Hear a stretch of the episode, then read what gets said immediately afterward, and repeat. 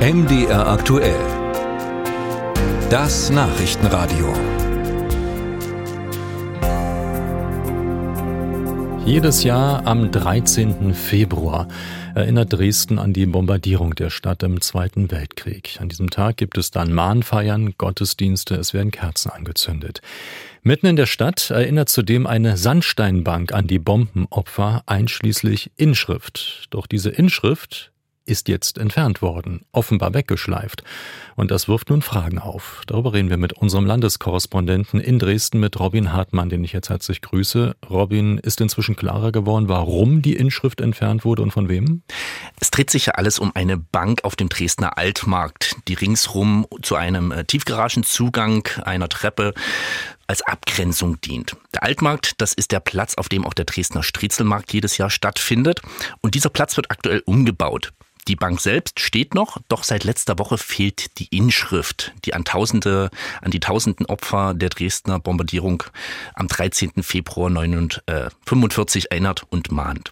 Wann genau die Inschrift entfernt wurde, lässt sich jetzt nicht mehr nachvollziehen. Einige Berichte sprechen sogar von Mittwoch vor einer Woche. Das ist dann aber aufgrund der Bauernproteste schlicht untergegangen. Diese Woche Montag ist es dann allerdings vielen Medien aufgefallen. Es gingen unzählige Anfragen bei der Stadt ein.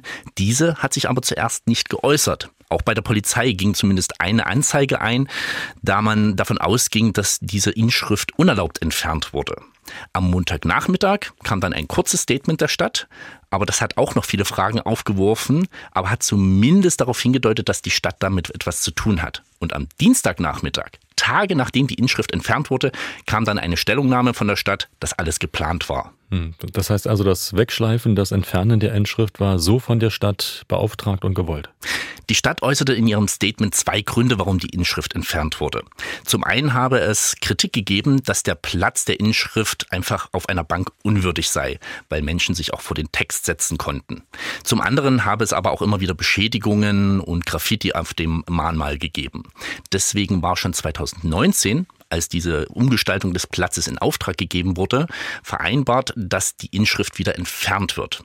Damit ist aber der Gedenkort an sich jetzt nicht passé. Ja, was heißt das denn? Wie sehen die Pläne für einen möglicherweise neuen Gedenkort aus? Die Bank ist ja nicht das Einzige, was diesen Gedenkort ausmacht. Es gibt zudem noch einen kurzen Text, der in den Boden eingelassen ist. Und es gab auch eine Stele, die allerdings 2023 bei Bauarbeiten beschädigt wurde und seit jeher fehlt. Diese Stele soll nun innerhalb einer Woche wieder zum Altmarkt zurückkehren mit einer Inschrift auf, äh, an, die Bombenangriffe auf Dresden, bei denen 25.000 Menschen starben, erinnern. Da die Dresdner Krematorien mit dieser großen Zahl an Toten damals überlastet waren, spielt dieser Altmarkt eben eine besondere Rolle denn auf ihm verbrannte die Stadt über 6800 Leichen. Auch daran soll die neue Stele erinnern. Mhm. Gleichwohl ist nun der Eindruck entstanden, dass hier jemand aus äh, politischen Motiven heraus die Mahnung entfernt haben könnte. Wie stark steht die Stadt äh, deswegen jetzt in der Kritik? Mhm. Das Problem war, dass die Stadt auch am Montag, als es gefühlt alle mitbekommen hatten, erstmal nicht reagierte. Weder die Medien noch die Stadträte wussten, was passiert ist. Und der 13. Februar ist in, ist in Dresden wohl der wichtigste Gedenktag. Auch weil es um diesen Tag große Deutungskämpfe gibt. Jedes Jahr versuchen rechtsextreme Gruppierungen, das Gedenken der Toten für eigene Zwecke zu missbrauchen.